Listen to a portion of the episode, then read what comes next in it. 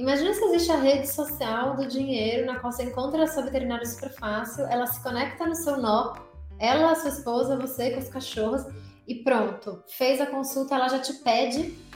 E aí, com a iniciação de pagamento, eu já puxo metade de cada um de vocês. E até deixei aqui do lado para mostrar que eu também sou usuário do nó. Então, poderia ser uma publi, mas não é, sou usuário, então faz parte do meu planejamento familiar aqui. Foi quando eu falei, o que, que eu preciso fazer para não ser uma pessoa de terno e gravata? E aí eu falei uma regra na minha cabeça, nunca vou usar roupa social. Tipo, então toda entrevista de emprego que era num prédio, que eu já vi que todo mundo entrava e saía de roupa social, eu falava, mas não vou trabalhar aqui, não vou.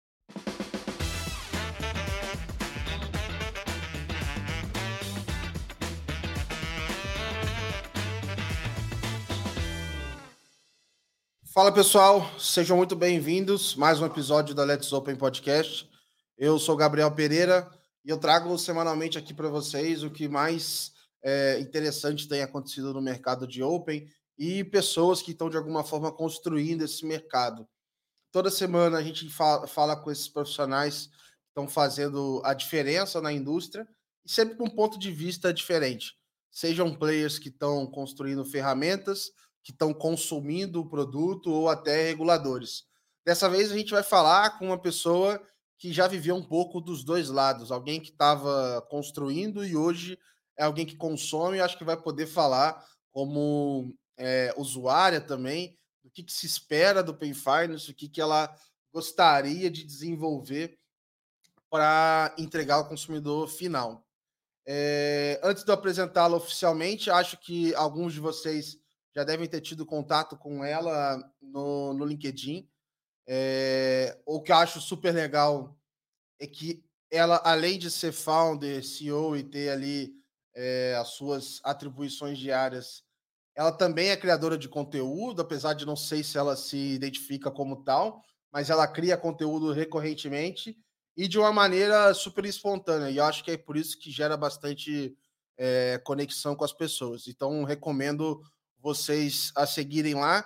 Queria apresentar para vocês a Ana Zucato. Sejam muito bem-vindas, CEO e fundadora da Nó. E aí, Gabi? Oi, gente. Obrigada por me ter aqui. Não me considero uma criadora de conteúdo. Eu escrevo minhas baboseiras lá no LinkedIn, coitado de quem segue. Tá tudo bem, dá um follow, gente, tá tudo bem. Fiquem tranquilos. Mas é isso. Obrigada por estar aqui. Ansiosa por esse papo. Boa. É, é, e acho que assim, tem uma. É, uma das coisas que eu estava anotando aqui é que é super interessante como que você. Enfim, depois a gente vai falar da não, mas como é que você acaba sendo muito transparente sobre a construção do produto, né? Então, o que, que vocês estão pensando, feedbacks dos clientes, quais são as discussões que estão é, mais quentes ali no momento. Então, acho um negócio, primeiro, diferente, porque não é, não é algo comum, né? O pessoal geralmente tem uma postura mais de. É, é, né? É, exatamente. Uhum. E, e, eu acho que isso acaba se conectando com as pessoas. E até deixei aqui do lado para mostrar que eu também sou usuário do Nó. Então, poderia ser uma publi, mas não é, sou usuário. Então, faz parte do meu planejamento familiar aqui. Então, eu uso aqui em casa. Eu é, e a Marina a gente usa e é bem legal, assim. Animal, é, realmente, a, e, quando eu fui criar a Nó, eu falei, independente do que quer que seja que a gente vai fazer, a gente vai fazer aberto ao público. Porque, tipo, eu trabalho com startup e tecnologia há bastante tempo já, sei lá, uns 12 anos, eu considero que é um tempo relativo. E o que mais me incomodava nisso era ninguém sabe o que está fazendo, mas todo mundo passa a impressão que sabe. E eu falava, meu Deus, isso fode com a cabeça de qualquer um. Porque você olha pro lado e fulano tá lá, falando que sabe. Daí o outro tá lá, falando que sabe também. Daí o outro lá, daí você, você sente uma anta. Você fala, meu, eu não sei nada, tem alguma coisa errada comigo. Então, quando eu fui criar a Nó, eu falei, eu lembro de eu falando isso pro Turra que é meu sócio, eu falei, não importa o que, que a gente vai fazer, mas a gente vai falar tudo, para as pessoas não terem essa impressão, e também porque para elas pararem de achar que é todo mundo perfeito, maravilhoso das startups, porque, tipo, é o oposto na prática. Então, eu comecei a escrever por conta disso, porque era meu sonho, assim, eu falava, eu queria muito que alguém fizesse isso por mim. Porque meio que esse, todo esse meu tempo trabalhando, eu, eu sentia muito que, tipo, eu não sabia o que estava fazendo, que estava tudo errado, que não dava certo. Aí você troca de cadeira, vira founder e você percebe que, tipo, opa, calma, não é bem assim. A galera não sabe o que tá fazendo, só que elas só falam isso por trás dos panos. Uhum. Então, que bom que seja percebido assim, é, faz parte da nossa visão, da nossa cultura, dos nossos valores. Tipo, a gente quer entregar de volta e falar, meu, eu também não sei, sabe? Vamos descobrir junto. Enquanto Legal. conversa aqui hoje, a gente formou a nossa comunidade para criar um novo produto. Você que está usando a nó, vou te convidar depois, se você quiser entrar lá. Mas é isso, eu montei um grupão no WhatsApp, tem 150 pessoas, a gente falou, meu, tem um próximo produto é esse, ajuda aí. E essa galera veio da nossa, do nosso LinkedIn, sabe? Legal, irado, irado.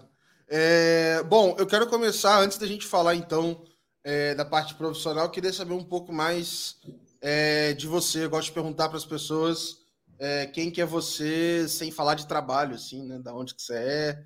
é eu até falei com algumas pessoas, devem estar estranhando, a gente está falando online, né? Falando, olha, é, que a maioria dos episódios que eu estou fazendo são no estúdio, né? Mas a Ana não estava em São Paulo, a gente eu queria muito falar com ela e tal, a gente colocou isso de pé, mas queria ouvir um pouco mais desse lado, assim, fora, de, fora do trabalho. Assim. Tá, fora do trabalho, eu sou completamente neurótica no trabalho. Chata demais. Você pode perguntar para todo mundo da minha família, meus amigos. Tipo, eu não sei como eu consigo ter gente legal em volta de mim. Eu sou de São Paulo. É, o que eu mais gosto de fazer, sem dúvida, é comer. Comer de tudo, doce, salgado, comer muito, comer, tipo, até a barriga doer de verdade. Tipo, eu amo. É, tem um cachorro, que é meu filho, praticamente, o Dorje. Ele fez três anos essa semana e casei há dois anos. Foi lá nessa época que eu falei, puta, não tem como resolver o dinheiro aqui, nós dois vamos resolver isso. Legal.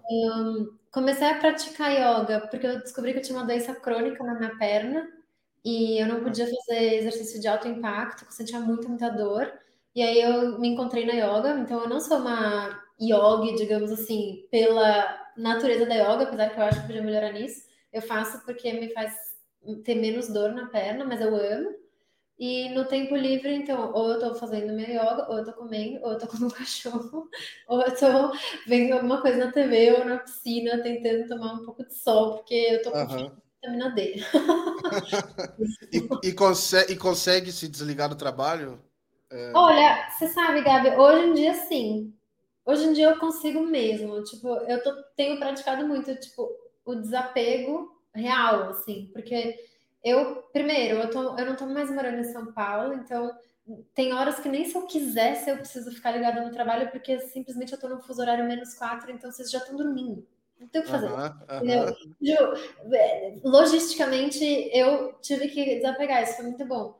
Mas no fim de semana também. Tipo, desde que eu comecei a Noel, eu era muito estrutada. Tipo, tinha que trabalhar muito, cada minuto tem que estar investido aqui, tal, tal, tal. As coisas começaram a andar, eu falei, tipo, calma, que isso daqui vai foder minha cabeça. Não dá para continuar assim, eu preciso, tipo, de um tempo mesmo. Tempo para não fazer nada. Então não é que eu tô, tipo, ah, indo pra balada, indo pra rolê, fazendo coisa. Pra... É, tipo, eu tô olhando pro teto, sem fazer nada, pintando meu, minha unha, sabe? Tipo, uhum. coisa que me desapega. Então, consigo. Hoje eu acho que, tipo, eu trabalho segunda a sexta, sabe? É muito raro você me ver trabalhando num horário muito, muito louco, assim. Fora o fuso E você, é... qual foi a sua formação? Eu vi que você começou é, a carreira na área de moda, no varejo, né? É. é como é que foi isso? É, eu estudei num colégio construtivista em São Paulo. Então, para quem não sabe o que é um colégio construtivista, é uma linha é, muito diferente de uma educação tradicional. Você não, você não aprende as coisas, você aprende a aprender as coisas.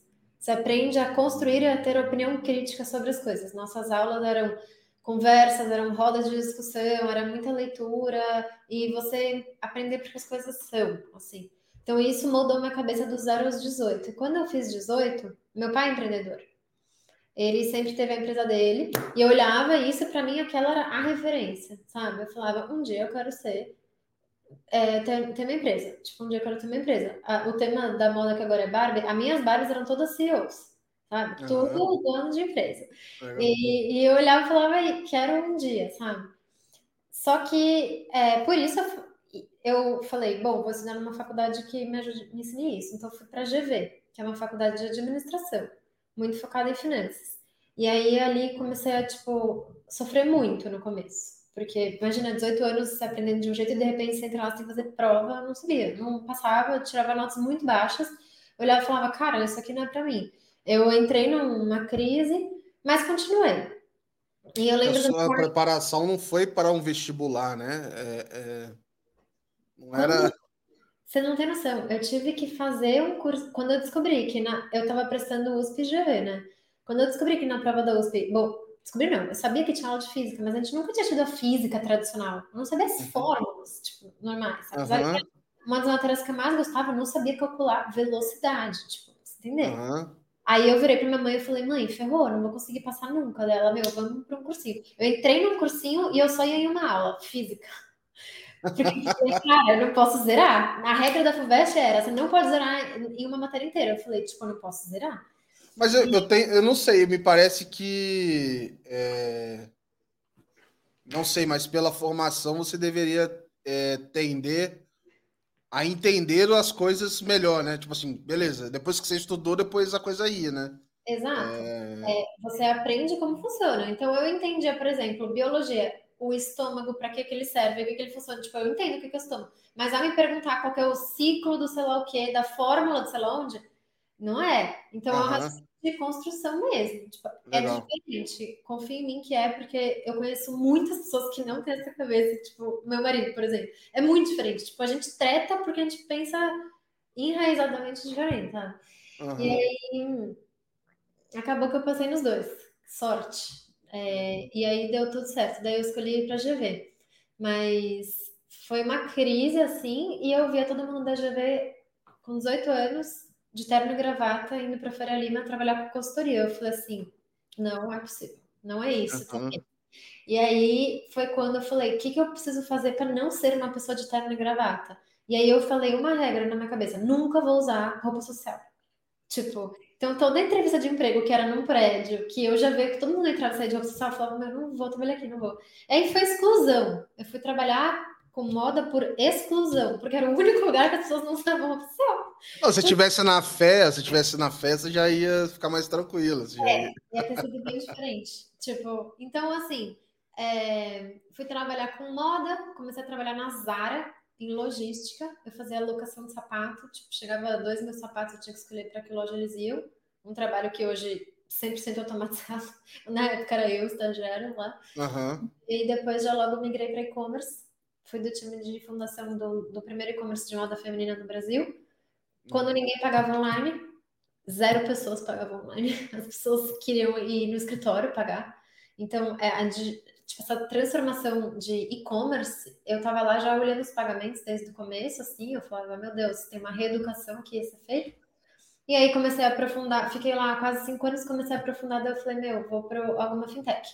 Acho que vai ter uma revolução em dinheiro e eu queria ir para fintech. Daí eu fui trabalhar no Guia Bolso, é, também bem no comecinho do Guia Bolso. O Guia Bolso tinha só um aplicativo de finanças. Eu e o Turra, que é meu sócio hoje, a gente fez parte do time que criou um outro site do Guia Bolso, que era um aplicativo de... Era um site de empréstimos, né? Empréstimo pessoal. Foi o primeiro Sim. site de empréstimo pessoal digital do Brasil. A gente construiu, uns anos depois vendeu, vendeu para o Banco Votorantim, fiquei lá no Guia Bolso um tempo.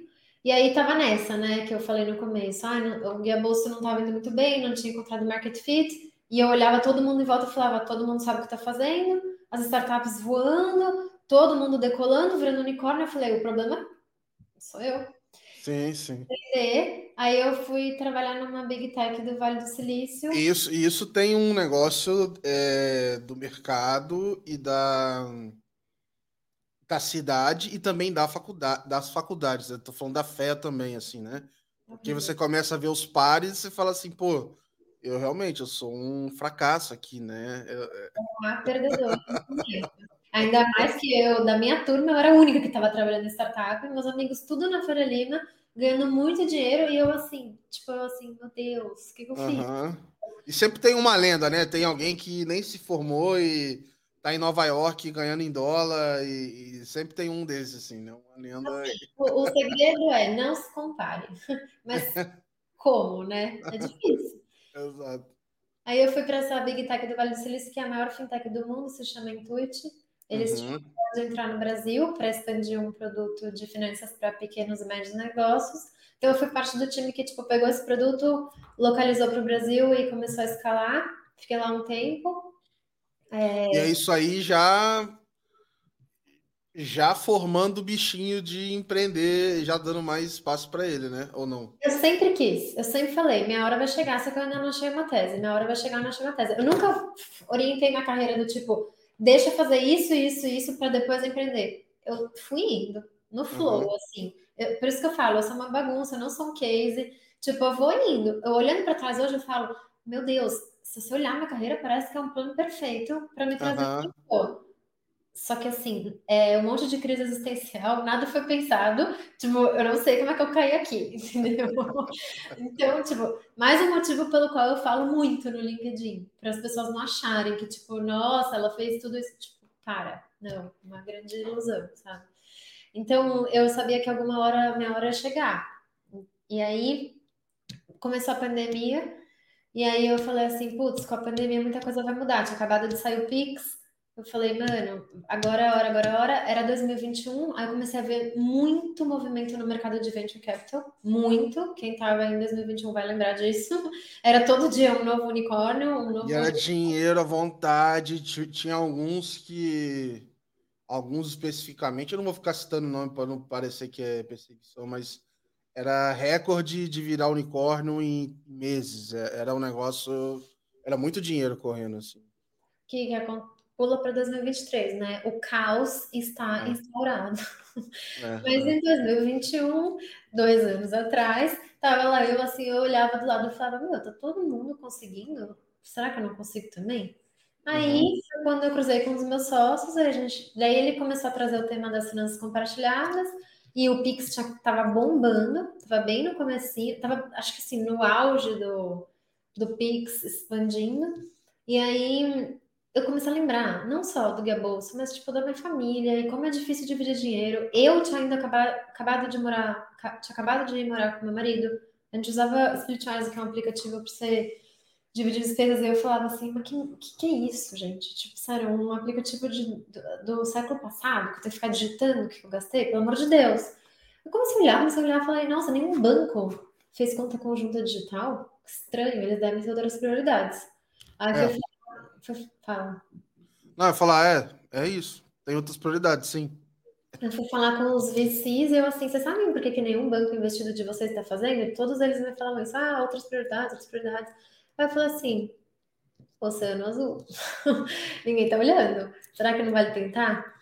E aí foi assim. Então a gente começou a prototipar, testar, falar com gente, encontrar pessoas que estavam em situação de dividir muita despesa. E a minha cabeça começou a fazer assim, tipo, porque eu falei assim, o futuro é, para mim, o futuro é descentralizado, aberto, social.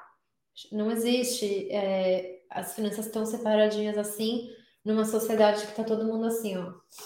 Entendeu? Uhum. Então, foi assim que surgiu. E quando eu vi, eu estava lá fazendo pitch para investidor. Entendeu?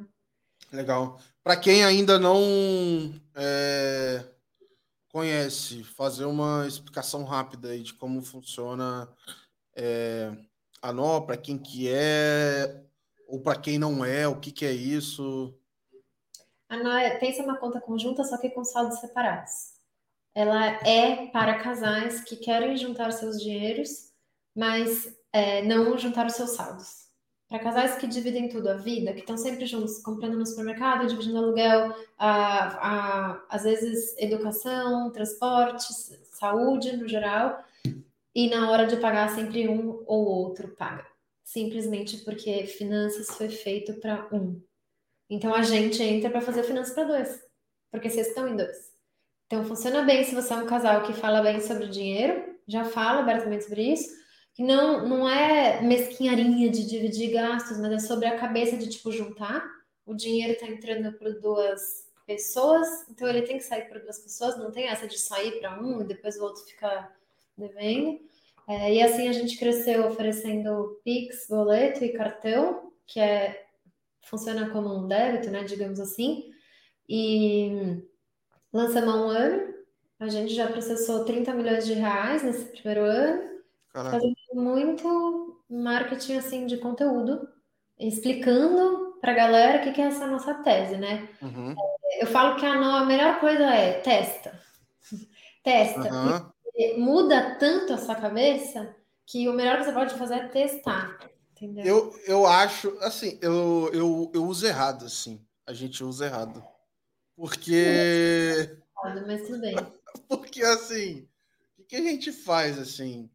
A gente, aqui em casa, a gente junta as finanças todas, a gente, então, tudo que entra, a gente junta, divide as contas, então, é, meio que tanto faz o percentual quanto cada um tá pagando, então isso, é, é para a gente isso é indiferente.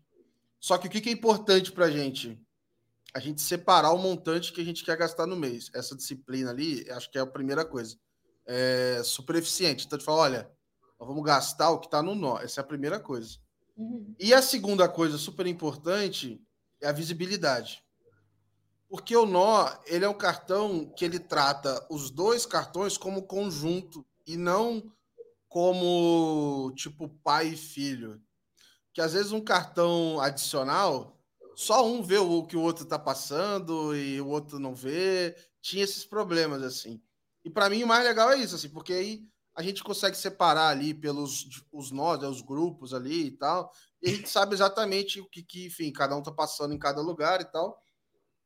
É, e aí funciona melhor e a gente vai se, vamos dizer assim, se ajudando para chegar no, no, no, na meta ali do mês e tudo mais. Mas aí, assim, a gente acaba usando muito para isso, assim. Mas foi, foi um pouco isso, assim, falou, olha, legal, a gente tem um, vai ser um cartão para cada um e vamos testar. Foi um pouco nisso. A gente pegou e, e começou e a gente está usando até hoje. Foi um pouco nessa ideia assim que a gente é, viu. É, eu descobri por conta dos conteúdos do LinkedIn. E aí foi isso. Ah, vamos testar. E foi. E estamos usando até hoje. Ah, que top. A maior parte das pessoas é assim, tá? É, eu confesso que a gente ainda não consegue, na nota, um jeito que todos os casais funcionam. Tipo, eu não sei se o aplicativo ele vai chegar a ser tão Modular, assim, tem muito jeito de fazer. Junta tudo e paga tudo, ou cada um paga a sua parte, depois acerta, ou divide. A gente tentou meio que trazer todas as funcionalidades ali, o resultado é se pá que o app tá meio confuso agora. Então a gente está nesse momento agora repensando algumas coisas e repensando, tipo, o que, que a gente quer oferecer. Mas a ideia é exatamente essa. A, a visibilidade que uma ferramenta conjunta te traz resolve as tretas. Resolve as tretas do relacionamento, sabe? Uhum falo isso o tempo todo, as pessoas falam, ai, será, será? O meu, é indiscutível. Ninguém mais quer o adicional. É isso, né? É o que você falou. Adicional é isso aqui, hoje em dia a galera é assim, ó. Exato, exato. Os dois são iguais, os dois têm as mesmas responsas, os dois têm as mesmas, tipo, obrigações e direitos. Não existe um mundo onde você aceita mais ficar aqui. Quem quer que seja, tá? Então, é, essa é a mudança que a gente está fazendo para os casais. Legal. E aí, falando de Open Finance, tem várias coisas, mas eu já vou antecipar um tema. É, você vê do guia bolso e na época tinha questão de dados, etc. É, e uma das coisas da transparência é até essa questão de de PFM mesmo, de categorização, de entender gastos, etc. É, existe alguma ideia sobre isso? É, Onde é que você vê oportunidade de Open Finance para nós? É, eu queria entender um pouco onde é que isso se mistura ou se é um, é um nó apertado ainda, se vai dar para desatar esse nó aí. Ó, quando a gente começou a pensar na nó, a gente, a gente desenvolveu na nossa cabeça a primeira versão da nó inteira em cima da iniciação de pagamento. Inteira. Uhum. Ela era um aplicativo para operar assumindo que a iniciação de pagamento fosse estar na fase 20, só que ela está na fase e-mail. ela está uhum. na fase. E opa, foi. Não foi. Então a gente teve essa concepção, que eu vou explicar qual é, e aí depois a gente deu esse passo para trás, porque a gente falou: bom, também agora eu não vou ficar esperando até chegar lá, sabe? A iniciação de pagamento permite você orquestrar Pix, né? Então eu hoje tenho que iniciar Pix mas com a iniciação eu posso orquestrar e no futuro, nas outras é, fases de, dessa, desse produto, o Bacen quer permitir programar, deixar puxado, ter regras, que um Pix possa ser feito sem eu ter que autorizar sempre. Hoje em uhum. dia ainda fico tendo que voltar no aplicativo do meu banco. Então, a primeira nossa ideia era deixa os bancos aqui, e a gente vai morar aqui. Para quem não está vendo e está só ouvindo, tipo, deixa os bancos se matando, oferecendo todas as funcionalidades bancárias, deixa eles virarem infra e a gente vai ser a camada de experiência que está em cima e conecta aos bancos. Mas mais do que isso, as pessoas, né? Então, não, o Felipe, meu marido, pode ter conta num banco, eu em outro, então não, a gente não tem que estar no mesmo. Mas na nó a gente se junta. É aqui onde a gente faz as nossas finanças juntos. Então, a nossa primeira ideia foi isso: foi tipo, pô, vai ter iniciação de pagamento, vai mudar muito o Brasil, vamos embora, que a gente vai ser primeira, o único cartão a casal, é, finanças compartilhadas, e a gente rapidamente expandiu para amigo, para colega, tanto que cabe 25 pessoas dentro do nó, praticamente desde o dia, desde o mês 1 que a gente lançou. A gente lançou em julho, em agosto já estava para por quem quisesse, né? Só que aí não acompanhou muito bem. Então a iniciação de pagamento ainda está meio que engatinhando, não está uma experiência muito boa, você sempre tem que autorizar. Então a gente até fez uma parceria com o BTG que estava oferecendo iniciação as a service. Olha isso, no começo eu estava pensando em pegar licença. Aí eu falei, cara, tá é, muito é no, no, mínimo um milhãozinho, mais o tempo, mais deve, mais. E, e, tipo assim, não tá, não tá sharp ainda, sabe? Não, não tá longe. Tá longe, tá longe. Para você, gente... né, você tem recurso finito. Para você apostar o teu negócio, pegar o teu recurso e parar nisso. Não. Então, rapidamente a gente desistiu, daí a gente fez uma parceria com o BTG no final do ano passado para oferecer isso as a service. Então, essa infra era deles, a gente conectava. A gente teve iniciação por um tempo, mas era só para você abastecer a conta. No fim do dia, a nova teve que virar mais uma conta, que até hoje é uma coisa que a galera não curte muito, tipo, é uma coisa difícil, assim, de emplacar, eu estou ligada, mas tem que, é, é o que deu fazer até o presente momento, então a gente usou a iniciação para isso. Só que como começou a falhar muito, os bancos não estavam prontos, aí às vezes dava pausa, às vezes o dinheiro ficava no limbo. Eu falei, cara, melhor tirar, a gente volta com isso depois, sabe? Então, ainda acho que a gente vai ter alguma coisa nesse sentido, tem que ter, a partir do momento que todo mundo tiver tinindo, sabe? Eu não vou entregar uma experiência porcaria para o meu cliente, sendo que é problema do, de outro banco aí que não implementou isso certo. Sim. É, eu fico pensando também quando você tiver com, com a iniciação. É, você vai conseguir você vai ter a regra, vamos dizer assim, dos saldos e como é que está o saldo em cada um. É... Nossa, mas vai ser um. Tem muita Tem um desafio aí, né? Tem um desafio aí. fazer, é. É, eu tô animado. Assim, as discussões de no redirect e tudo mais estão acontecendo. Tem o prazo aí é, para o MVP, onde não vão ter o. Não é obrigatório participar, mas já é algum teste, né? É uma esperança, mas eu não vejo isso em pleno vapor antes de dois anos, sei lá. Então, assim, é, é isso, assim, tipo, a gente está acompanhando do lado de iniciação, é isso. Do lado de Pix, temos, então acho que, tipo, já está lá. Do lado de categorização e troca de dados e tal, esse ainda é um dilema, porque é, hoje em dia já está muito fácil de fazer categorização para compra em cartão. Eu lembro na época do Gables, o que, que a gente sofria? Não era uhum. aquilo lá. Eu lembro da gente categorizando coisa na mão, tá? Era uma doideira. Mas hoje em dia já tem esse produto como API, de vários lugares, sabe? Então, mas hoje eu vejo, por exemplo, existem os PFMs lá. Mas, por exemplo, no meu caso, onde eu tenho as minhas finanças compartilhadas. É, você tá meio cego, né? Eu ter um PFM não me adianta de nada, porque no final do dia ele não resolve, porque. É, a, a, vamos dizer assim, hoje o mais próximo de organizar minhas finanças é alguma coisa meio que um PJ, porque é como se eu tivesse três contas, mais a Marina, mais algumas contas, e a gente junta tudo, e é, essa é a visão do todo. É. Então, pra gente hoje não resolve, né? Não resolve. É... E vou te falar que nem da época do Gables resolvia, porque isso era uma coisa que a gente observava lá. Tipo, o Gables funcionava assim: você conectava sua conta. A gente puxava todas as suas despesas, a gente categorizava, a gente te devolvia dado. Dado em gráfico, mas ainda era dado, não era uma, um insight, uma puta análise. Depois a gente passou a oferecer insight e análise, mas tipo, quando eu entrei, tava aqui nesse, nesse comecinho ainda.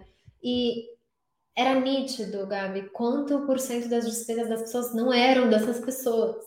Eles uhum. ligavam e falavam assim: ah, tem como ajustar? Porque esse aluguel de, sei lá, 3 mil reais não é meu, é meu e dos dois caras que moram comigo. Deu assim. Uhum. Então, o, a noção de PFM, ela fica bagunçada. É, de PMF, ela. Não, de PF. PFM, PFM. Fica bagunçada quando você está compartilhando dinheiro. Você sabe a quantidade de pessoas no Brasil que dividem um cartão já informalmente? Tem muita gente dividindo cartão, ou no formato adicional, ou no formato simplesmente tipo, pega meu cartão. Entendeu? Então imagina que loucura você tirar algum insight disso. Não dá. Se você Mas, não uh... é, você não consegue. Mas eu criei o. Para quem tá, tá ouvindo e não conhece o nó, assim, você consegue criar grupos ali dentro que são os nós. Então. Ah, dentro da nós, sim. Tô falando sim. É, então o que eu quis dizer é assim, ah, você vai, por exemplo, fazer uma viagem e aí você pode criar um grupo só dessa viagem. Inclusive, não precisa ser só é, com a pessoa que você vive, né? Pode ser com mais gente ali. E aí vocês vão, já, já acontece ali a, a divisão, que não precisa nem ser só 50%, né? Ela pode ter um percentual já combinado ali e tal. Mas aí o que a gente fez? Aqui em casa a gente criou esses subgrupos é, que a gente não entendia como funcionava, já pensando meio que num orçamento familiar, assim. Então, olha, eu tenho um grupo que é da, da, das cachorras aqui de casa, um outro que é de alimentação, um outro que é para isso, um outro que é para aquilo e tal.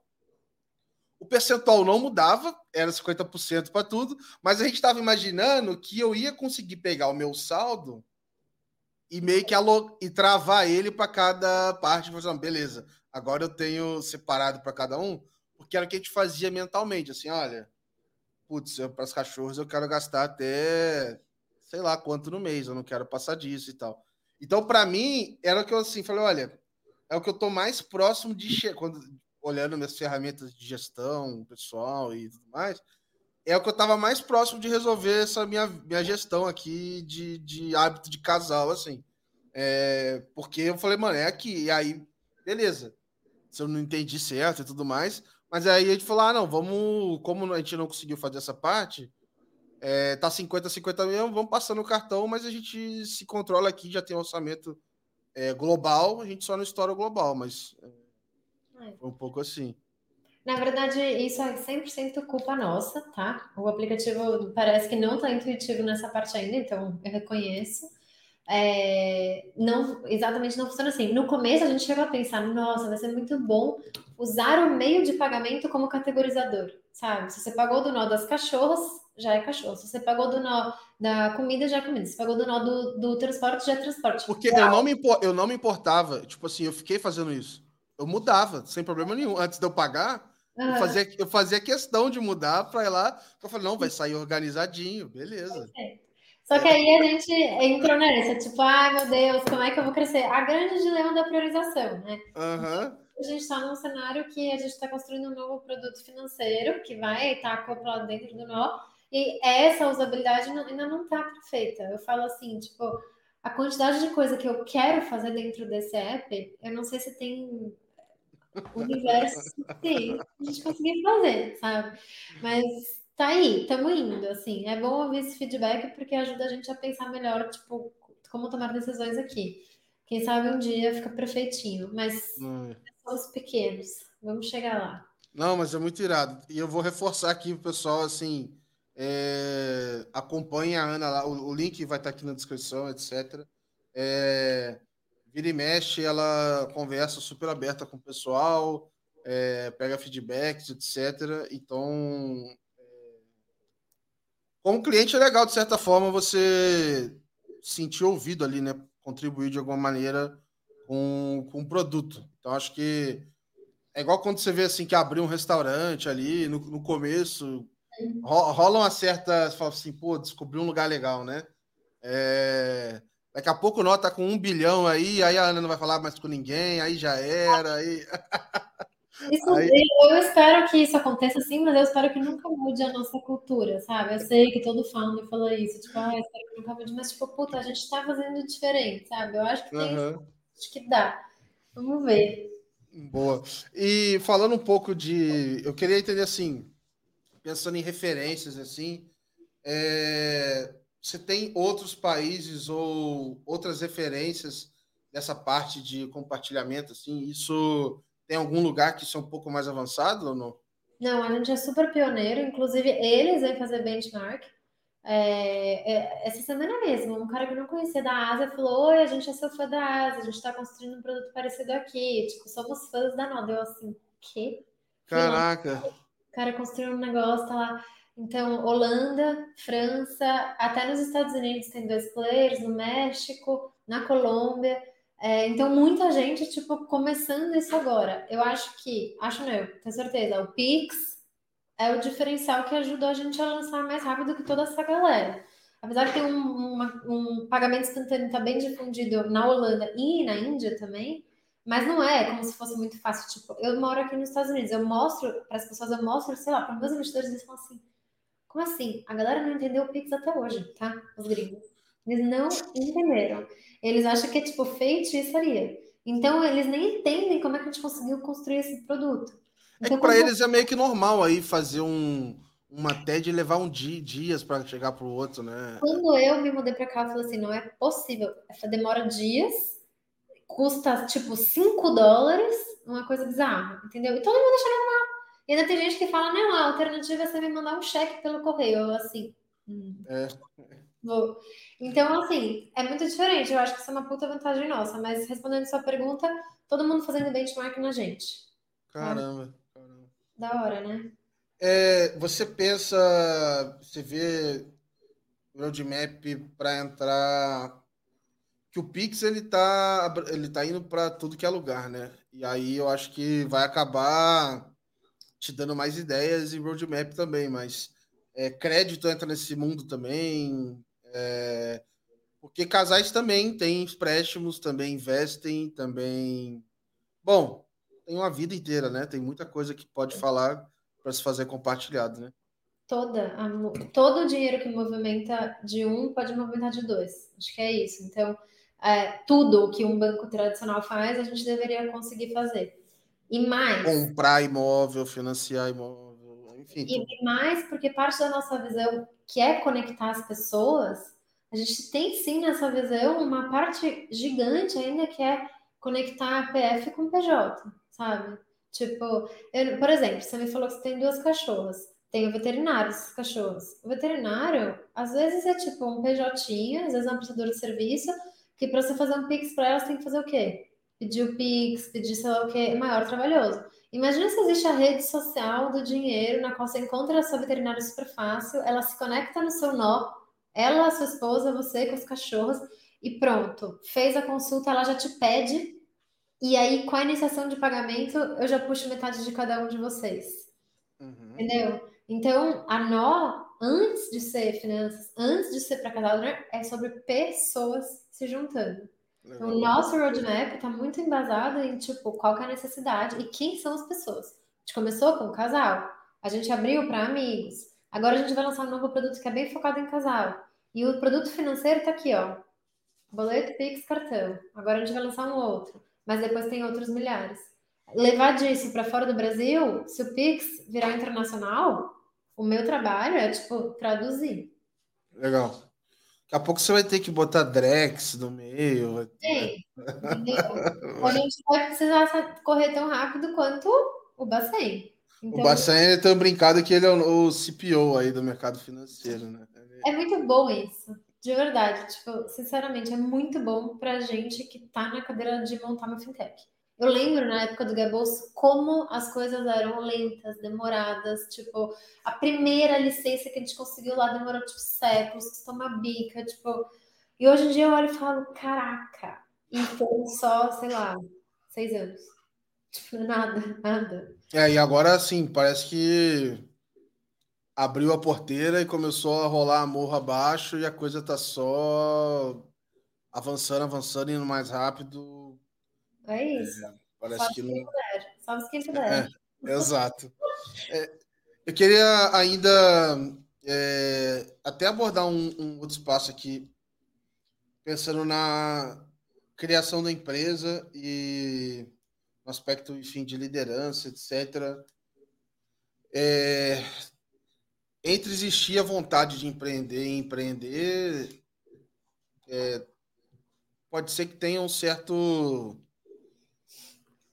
É, pode ser que tenha uma síndrome do impostor no meio, pode ter uma insegurança, pode ter.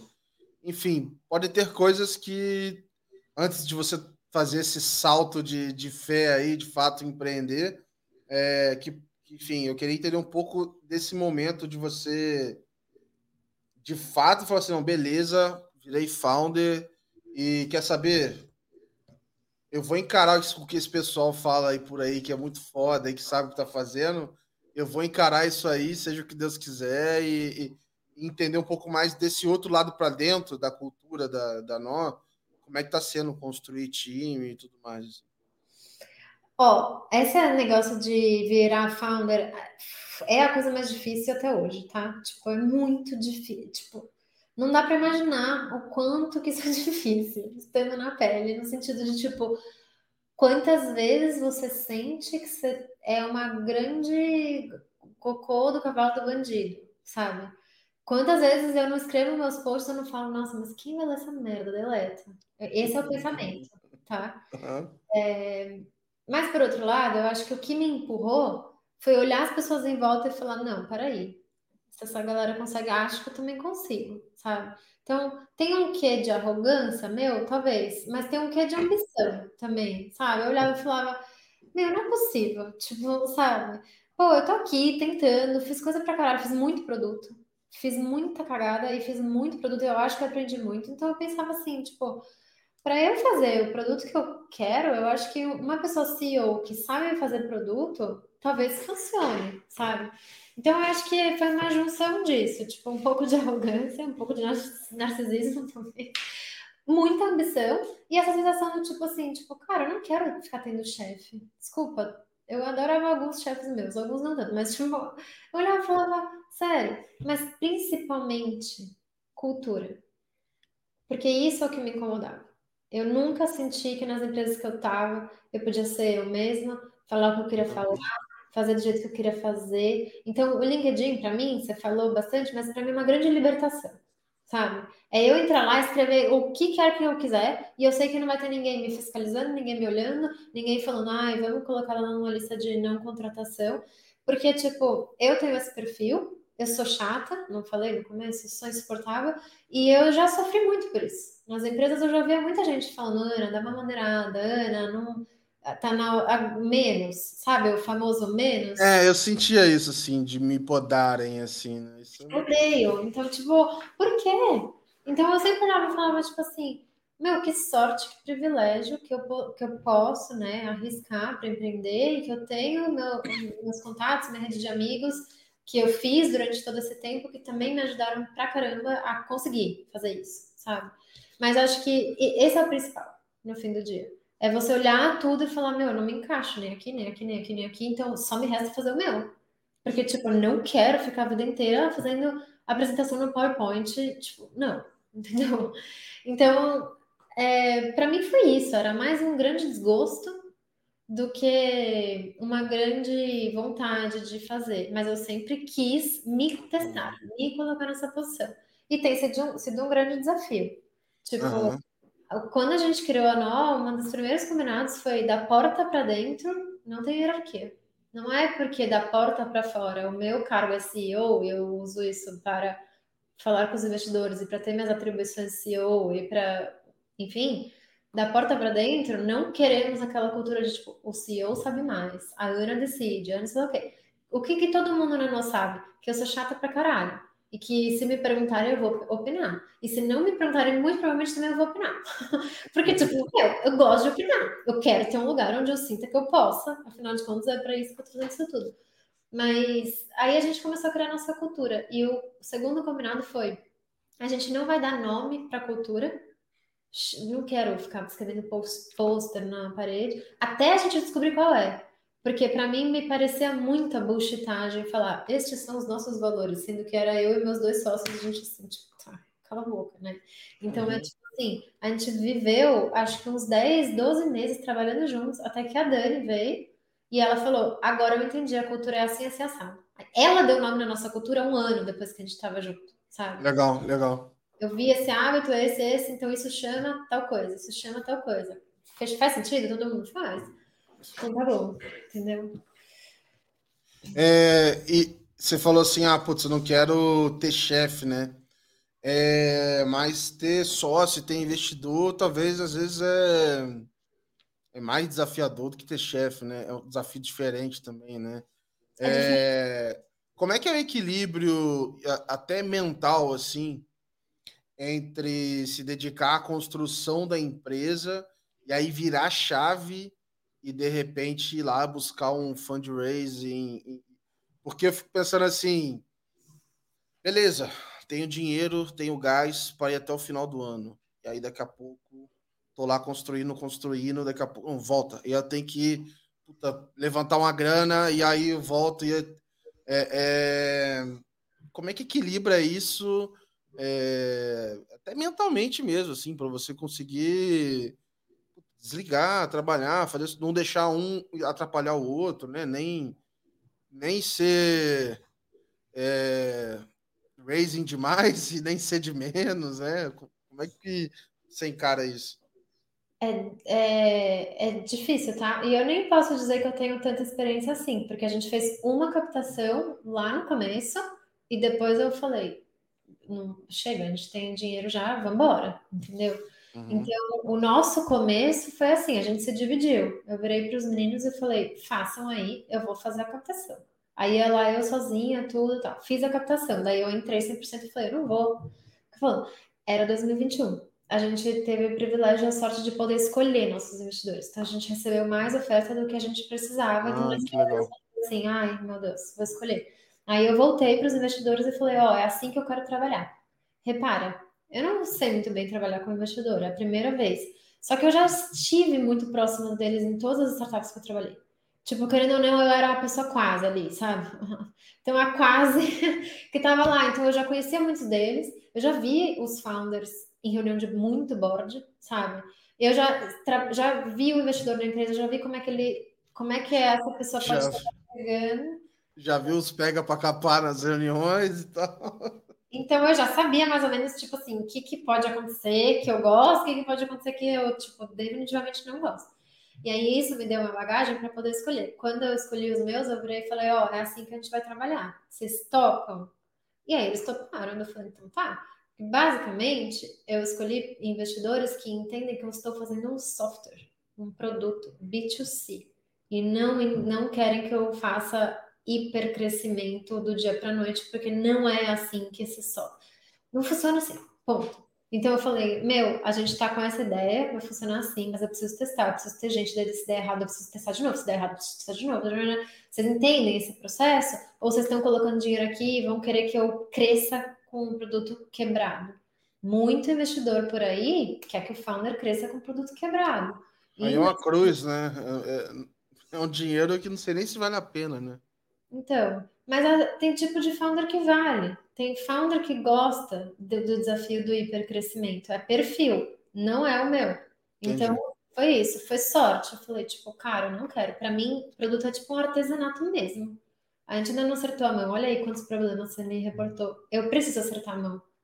Quando acertar, o negócio vai sozinho. Ah, a Ana é louca, a Ana é tópica. Não, não é. Quando um software está certo e tem fit, ele vai. Então, eu não preciso ir para crescimento. Olha o exemplo que a gente tem, Nubank. A galera nunca investiu em marketing, começaram a investir em marketing agora. Ah, eu, tá bom, não era só o software, tinha um cartão, mas o software estava muito bom. Foi, entendeu? Então eu acredito nisso, não acho que é tão utópico assim. Então, o meu relacionamento com os investidores hoje em dia é muito saudável. Tipo, é muito legal. Eu chamo eles quando eu preciso. É, eu, eles me chamam quando eles estão curiosos. Mas eu tenho, eu sinto que é tipo uma rede de apoio os meus anjos, assim, principalmente. E os meus fundos, tipo, me ajudam a conhecer mais gente, me ajudam com. Eu pergunto para eles assim: você já viu isso aqui acontecer? Onde é que foi? E o trabalho deles, ao meu ver, é plantar as sementinhas e trazer o case. Então, agora que a gente vai trazer uma mudança para o app, que vai ser significativa, eu fui lá para eles e perguntei: alguma investida de vocês já fez isso? Quem é? Como foi? Eu preciso saber. Então, acaba sendo útil, ajuda o meu aprendizado. Tipo, eu não preciso pôr no ar para descobrir, eu falo aqui, eu já tenho um feeling do que é que vai dar, sabe? É, e aí, quando a gente for fazer a próxima captação, eu volto para te responder o resto da pergunta, que é como conciliar o dia a dia com isso, porque eu não sei, eu por enquanto só fiz uma vez. Boa, boa. É, porque eu imagino que dê...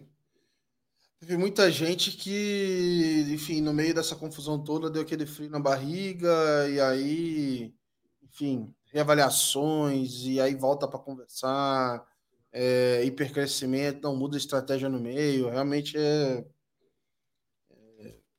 conversas difíceis aí, acho que foram acontecendo.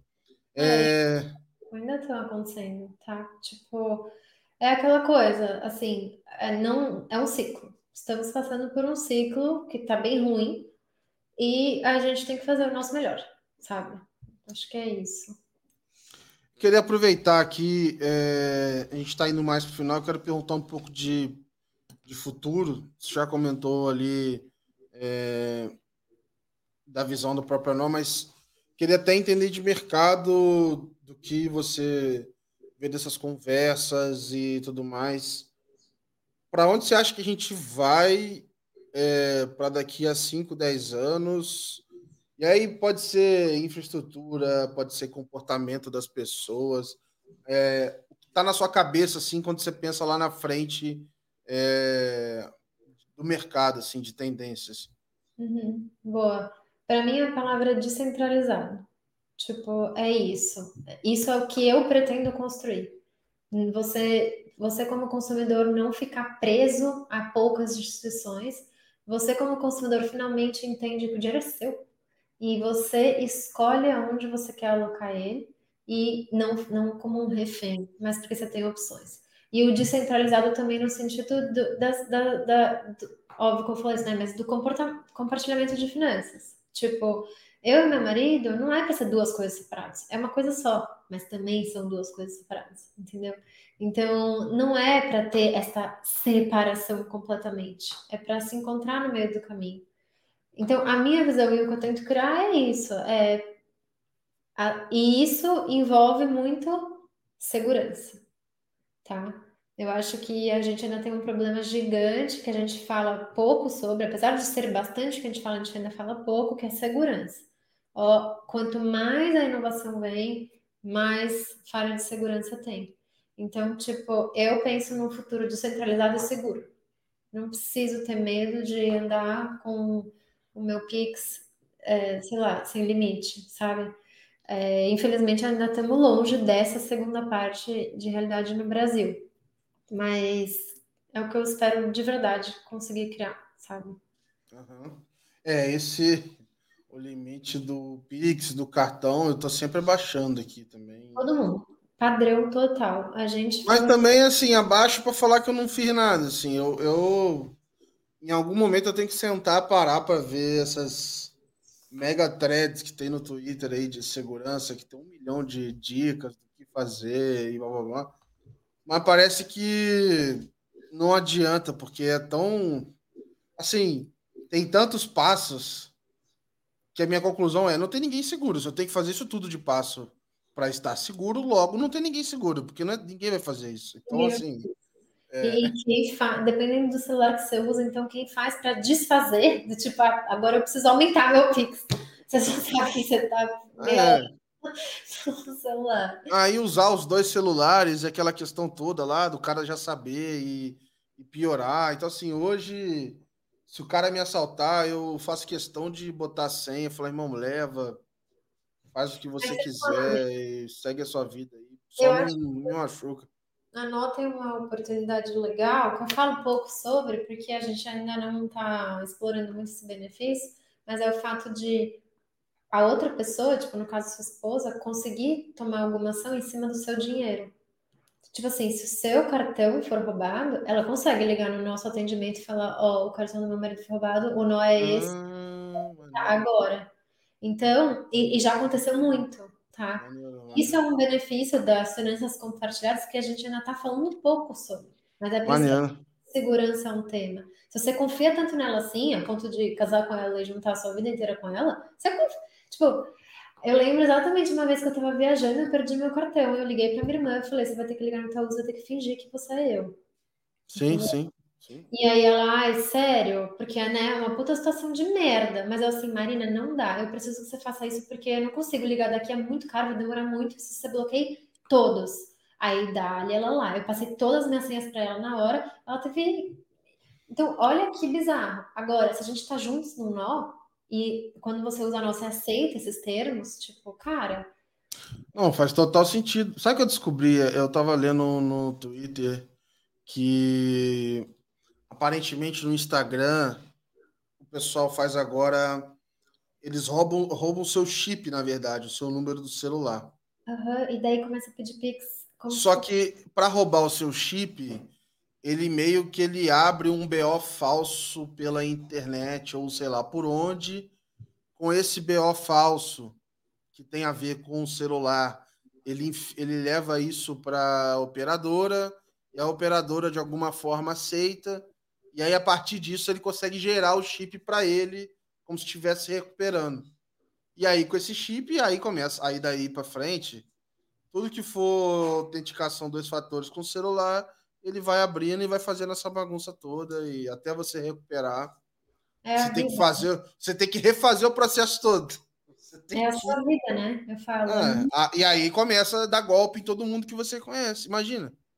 É, eu tava vendo um cara super famoso ali de, é, de finanças, né? um influenciador de finanças, que aconteceu isso com ele. E aí o golpe justamente era sobre investimento financeiro. Quanta quantidade de gente que deve ter caído não deve ter sido pouca. Assim. Então, é sofrer. É relevante. É... Nossa vida tá aí. Então é isso que eu falo. Tipo, você ter um fallback que não seja os códigos de sei lá o que, que o Instagram te manda uma foto dos seus códigos que também ninguém guarda. Você ter um fallback que é tipo seu marido, às vezes é Isso bom. é muito bom. Entendeu?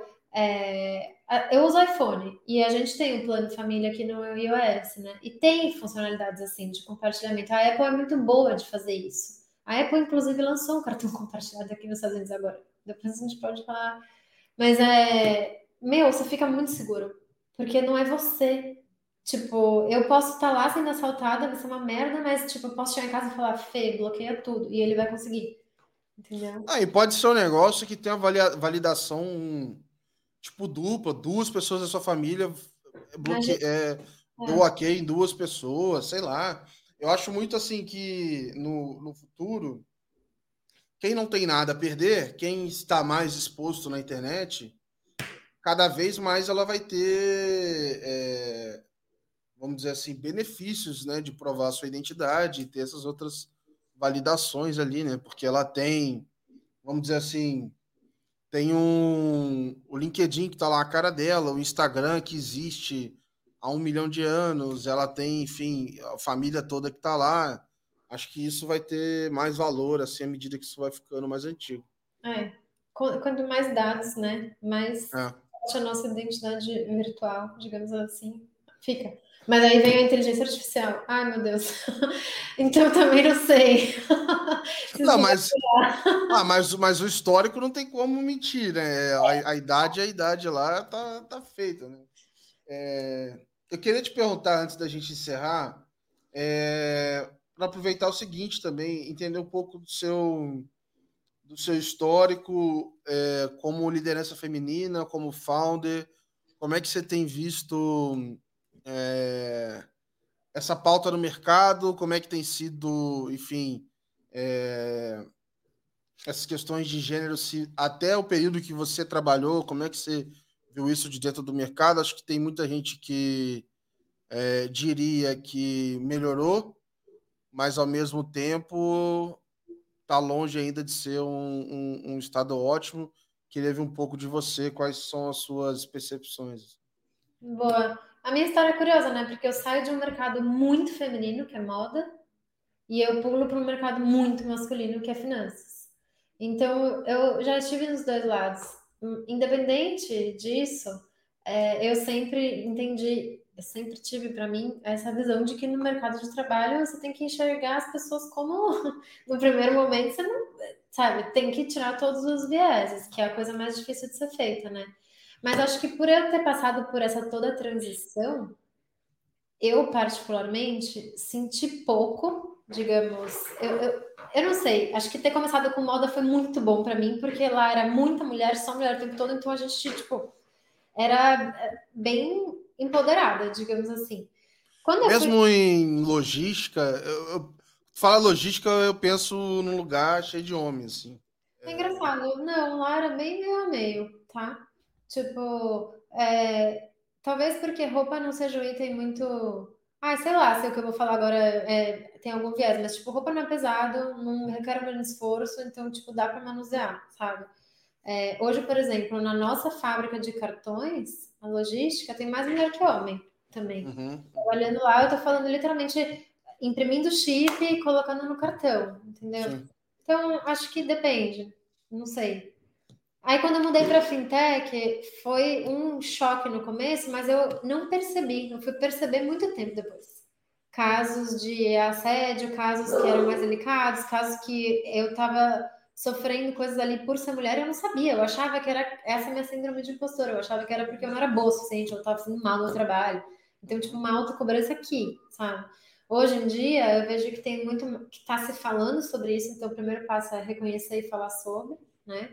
Ainda é muito pouco a representação, a participação.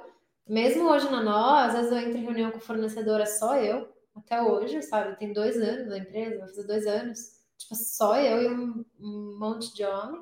Então, ainda tem espaço para mudar, assim. É, mas casos de assédio ou discriminação muito grave que, que eu falei, já vivi lá atrás, hoje em dia não mais. Então, pelo menos isso já melhorou muito bem, muito, sabe? O que eu mais tento ajudar são outras mulheres que queiram empreender. Eu acho que, tipo, esse é o melhor que eu posso fazer, é abrir espaço, falar sobre, ajudar e, tipo, ajudar, porque às vezes tudo que a gente precisa de um empurrãozinho, né? Não só como mulher, acho que como pessoa no geral. Tipo, decidir empreender é difícil, você precisa de um empurrão às vezes. Para a gente fechar, tem uma pergunta que eu faço para o pessoal: é o seguinte, eu peço para me contar alguma coisa que não tenha nada a ver com trabalho, mas que te deixou feliz aí nos últimos tempos, algo que você possa compartilhar aí. Já me contaram de parente que não via tem muito tempo, de algum hobby que voltou a fazer, voltou a tocar violão, voltou... enfim, já ouvi de tudo, assim, ah, filha que foi fazer alguma coisa no colégio, que, que tem alguma coisa da tua vida, pessoal, que você possa compartilhar que te deixou feliz aí nos últimos tempos? Olha, eu vou te falar que eu acho que o que está me deixando mais feliz é que desde que eu me mudei para cá, eu saí do Brasil, né, vim morar aqui nos Estados Unidos, eu estou me treinando mais a cozinhar. Então, tipo, é uma coisa que, assim, não, não gosto muito de fazer, mas aqui não tem muita opção, porque a comida é ruim.